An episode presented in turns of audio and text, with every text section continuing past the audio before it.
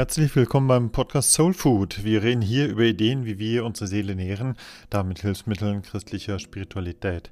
Mein Name ist Carsten Wolfers, ich bin Diakon in der Pfarrei Sevelen. Ich möchte heute sprechen über diesen Spruch, werde der du bist, werde was du bist, werde der du bist, ja. In diesem Satz kann man eigentlich ähnlich fragen wie bei bestimmten Appenzeller Kräuterbonbons, wo man in der Werbung immer diese Frage hört, und wer hat's erfunden? Es gibt nämlich in der Tat Sprüche, die so durch unsere Geistesgeschichte geistern und mal dem einen und mal dem anderen zugeschrieben werden. Mal in diesem Umfeld, mal in jenem Kontext werden Sätze gesagt und wandeln damit ja auch ihre Aussagekraft, ihr Gewand. Ein Satz, der durch die Bank positiv gedeutet wird, der dankbar angenommen wird, ist eben dieser. Werde der du bist. Werde was du bist. Dabei ist dieser Spruch alles andere als einfach.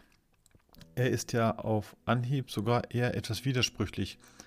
Entweder werde ich, der ich sein sollte oder werden will, oder aber ich bin es bereits, bin bereits der ich bin und sein will, also muss ich nicht mehr ich werden. Aber mit menschlicher Identität ist es eben meist eher etwas komplizierter, eher komplizierter als einfach. Sein und werden Identität und Entwicklung. Diese Pole verwischen dabei nur allzu gern. Daher diese Aufforderung, werde der du bist. Dieser Satz kann mindestens äh, drei Personen zugeordnet werden und interessant bleibt für mich, dass alle drei dies etwas anders auslegen. Also arbeiten wir uns heute mal etwas durch die Auslegung dieses Satzes. Der erste, der eigentlich der letzte ist, dem dieser Satz zugeschrieben wird, ist Friedrich Nietzsche, der Philosoph. Er wird vermutlich am häufigsten mit diesem Satz in Verbindung gebracht. Nun, Nietzsche ist ja zunächst mal eher selbstbewusst. Der weiß ganz genau, wer er ist. Das allein ist schon etwas, das nur wenigen, seiner Meinung nach, möglich ist. Nur wenige, und selbstverständlich zählt sich Nietzsche selbst dazu, hätten ja den Verstand, hätten die Kraft, um zu wissen, wer sie sind. Das sind eben die neuen, die einmaligen, die unvergleichlichen Menschen. Jene, die wissen, wer sie sind. Das sind die Menschen, die sich selbst ihre Gesetze schreiben, weil sie selbst die Gesetze anderer ja auch nicht achten. Das sind Menschen, die sich gleichsam selbst erfinden, selbst erschaffen. Wer ich bin, ist für solche Menschen eben nicht Schicksal oder Gottesgeschenk, sondern eher Ergebnis eigener Macht und Leistung. Nietzsche ist ja so gerne elitär und er lässt einen auch gerne wissen, dass das so ist, was mich manchmal fragen lässt, warum ich ihn überhaupt noch zitiere. Nietzsche weiß, wer er ist. Das ist nicht sein Problem und auch nicht seine Herausforderung. Und darum legt Nietzsche bei diesem Satz Werde, der du bist, seinen ganzen Blickwinkel auf das Werden er sieht sich selbst als der Bildner, als der Lehrer seiner selbst. Sein Gewissen gar drängt ihn unbändig dazu, sich weiterzuentwickeln, sich weiter selbst zu entwickeln. Ihm geht es ganz darum, immer mehr Ich zu werden. Dahin zieht es Nietzsche. Er beschreibt sich deswegen auch einmal als ein Zieher. So sagt er mal über sich in einem Text. Von Grund und Anbeginn bin ich ziehend heranziehend, hinaufziehend, aufziehend, ein Zieher, ein Züchter und Zuchtmeister, der sich nicht umsonst einmal zusprach, werde der du bist. So Nietzsche. Es gibt auch in diesem berühmten Gedicht vom Ecce Homo diesen Satz von ihm, wo er sagt, ich weiß, woher ich stamme. Ungesättigt gleich der Flamme glühe und verzehr ich mich. Licht wird alles, was ich fasse, Kohle alles, was ich lasse. Flamme bin ich sicherlich. Das bringt Nietzsches Umgang mit dem Satz Werde der du bist ganz gut auf den Punkt. Er ist einer, der längst weiß, wer er ist und ganz im Werden seines Ichs aufgeht. Alles andere ist bloß Asche, er allein ist Feuer und Licht. Ich finde diese Kraft, mit der Nietzsche auf sein eigenes Werden anspricht, ermutigend. Ich finde diese Selbstherrlichkeit, mit der Nietzsche von sich selbst spricht, eher etwas krank. Immerhin, das mag ich Nietzsche lassen, hat er seine Quelle dieses Spruchs eben nicht versteckt. Er hat durchaus gewusst, dass dieser Spruch nicht auf seinem Mist gewachsen ist, sondern er zitiert Pindar, Also der zweite, eigentlich der erste, weil der älteste Autor, Pindar, der sagt, werde der du bist. Pindar ist ein antiker Dichter und Lyriker, etwa 500 Jahre vor unserer Zeitrechnung. Und er sagt relativ wenig darüber, wie ich ich werden kann. Er dichtet und singt viel eher davon, wie wichtig es ist, sich selbst erstmal zu erkennen. Er wird auch mit dem Satz zitiert, beginne zu erkennen, wer du bist. Damit steht er natürlich dem berühmten Spruch vom Orakel von Delphi nahe, nämlich diesem berühmten Appell, erkenne dich selbst.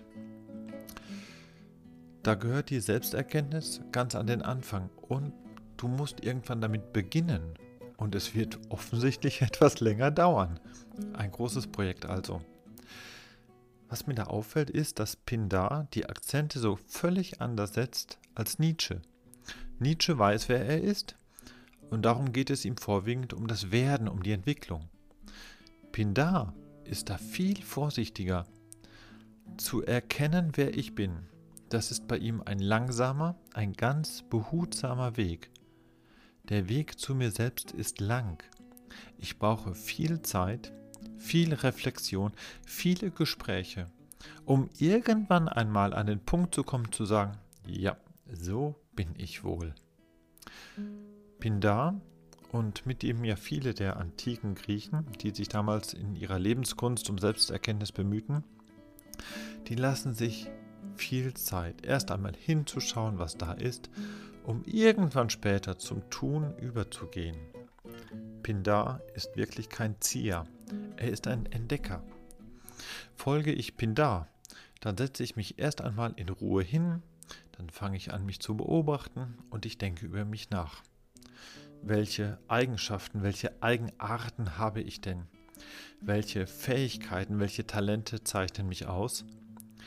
Wie hat mich meine Geschichte geprägt? Wie sehe ich mich selbst? Und wie sehen mich andere? Selbsterkenntnis ist bei Pindar also ein langer, faszinierender, vorsichtiger und selten wirklich ganz bis zum Abschluss kommender Prozess. Ein dritter Autor, der mit unserem Spruch Werde, der du bist, in Verbindung gebracht wird, ist aus der Bibel der Apostel Paulus. Paulus hat so eine Art zu sagen, wer du bist, und eigentlich sagt er damit immer, was Gott dir geschenkt hat. Du bist begabt, du bist begnadet, du bist ein Kind Gottes, weil Gott dein Vater ist. Du bist ein neuer Mensch, weil Gott dir seine Gnade zu einem neuen Leben geschenkt hat. Du bist berufen als Heiliger, als Geliebter zu ihm zu gehören, weil er dich erwählt hat.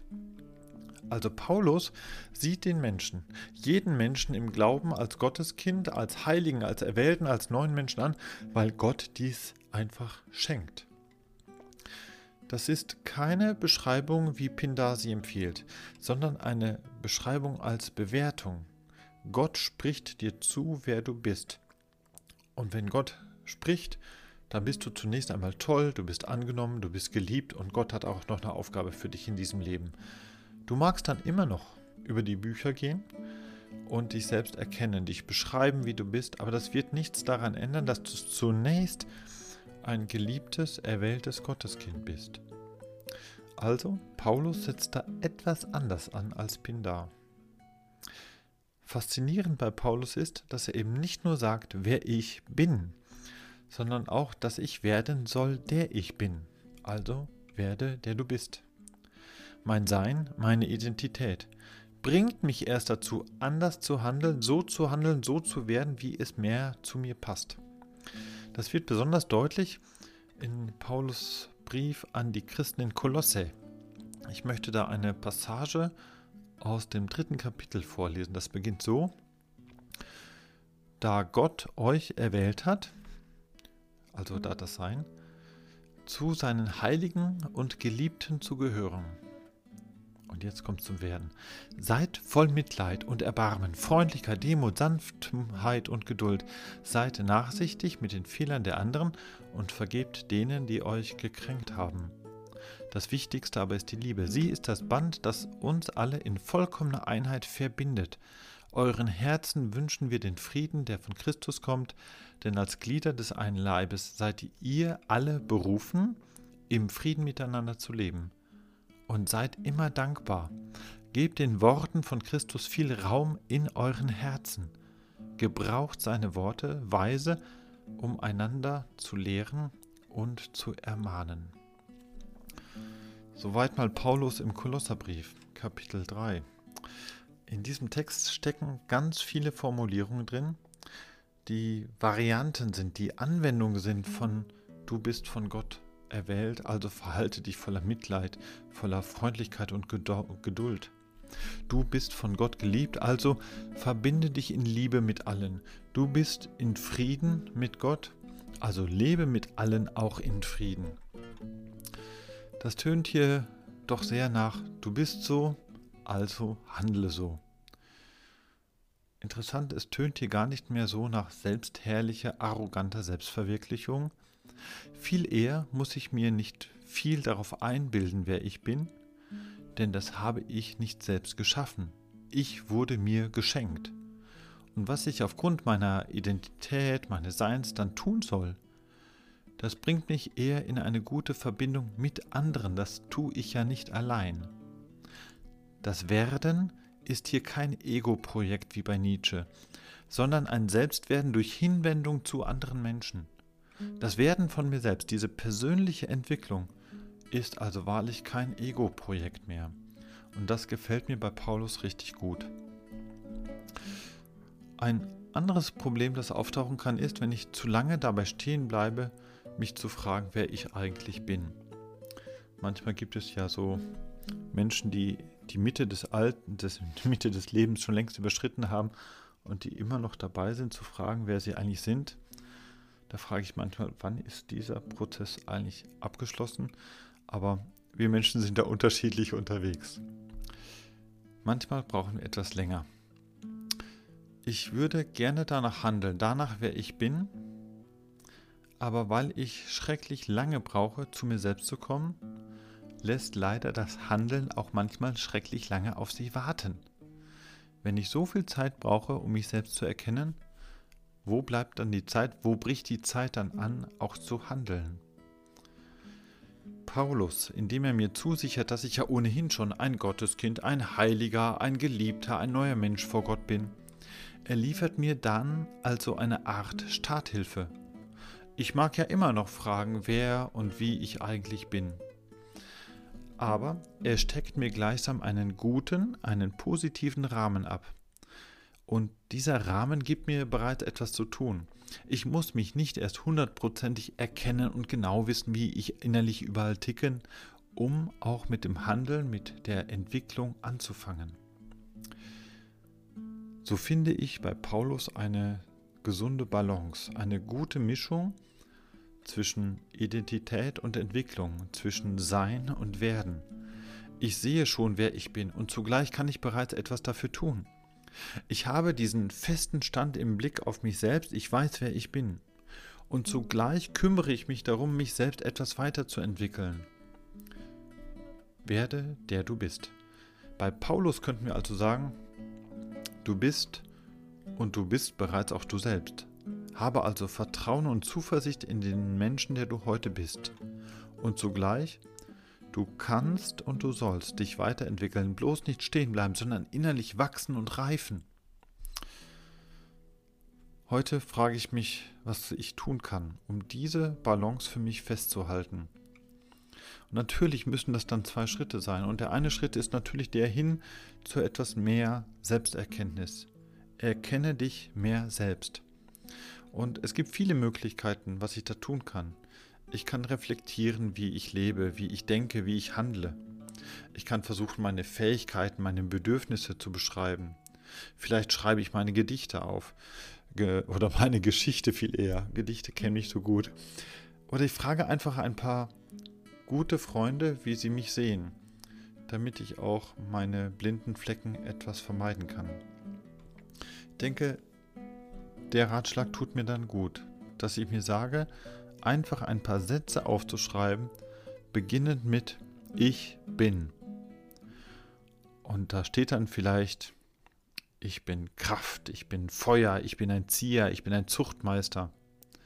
Vielleicht steht dann da auch, ich bin ein Kind Gottes, ich bin geliebt oder ich bin Vater, Mutter, Ehepartner. Schreibe dir doch einige dieser Sachen mal zusammen. Halte dir wenige Ich-Aussagen vor dich hin, wie einen Spiegel, und dann beobachte mal, was das mit dir eigentlich macht. Also, das ist Schritt Nummer eins. Zu sagen, hinzuschreiben, wie ich meine, dass ich bin. Und dann der innere Schritt, der zur inneren Balance hinzukommt, ist der Schritt zu mehr Selbstwerdung. Tu mehr du selbst, werde mehr du selbst. Frag dich vielleicht einfach, wie du gerne werden möchtest. Vielleicht nimmst du diese Frage mit in deine Meditation oder dein Gebet hinein und fragst dich, was Gott sich wohl bei dir gedacht hat. Ich muss immer an dieses Lied denken, du bist ein Gedanke Gottes. Und ich frage mich immer, ja, was hat Gott sich wohl bei mir gedacht? Und da komme ich auch nicht zu einfachen Antworten, aber ich komme doch zu einer gewissen Vorstellung. Also frag dich, wie dein eigenes Bild, das Gott sich von dir gemacht hat, wohl ausschaut. Wie mag dein Ideal ausschauen? Und dann mach es doch genauso wie mit den Ich-Aussagen. Schreibe dir ein paar wenige Sätze auf, beginnend mit Ich werde. Und da steht dann vielleicht, ich werde großzügiger oder ich werde positiver oder ich werde geduldiger. Und halte dir diese wenigen Idealaussagen vor dich hin, wie einen Spiegel. Und dann beobachte, was das mit dir macht. Schreib dir das auf den Spiegel von mir aus im Badezimmer. Und wer weiß, wenn du das immer wieder vor Augen hast, vielleicht gehst du dann durch deinen Tag, bist hier in der Tat etwas großzügiger, dort etwas positiver oder zeigst plötzlich, plötzlich ja, etwas mehr Geduld. Aber vor allem ermutige dich mit dem Menschen, der du heute schon bist und schöpfe Hoffnung für den Menschen, der du morgen sein wirst. So magst du immer mehr der werden, der du bist. Soweit mal zu dem Spruch, werde der du bist. Vielen Dank für dein Zuhören. Wer den Podcast nachlesen möchte, schreibe mir bitte einfach eine E-Mail an die Pfarrei Sevelen im Werdenberg. Wenn dir der Beitrag gefallen hat, dann teile oder like bitte, denn das hilft auch anderen, Impulse zu bekommen, wie die Seele etwas mehr an Nahrung bekommt. Dir alles Gute und Gottes Segen.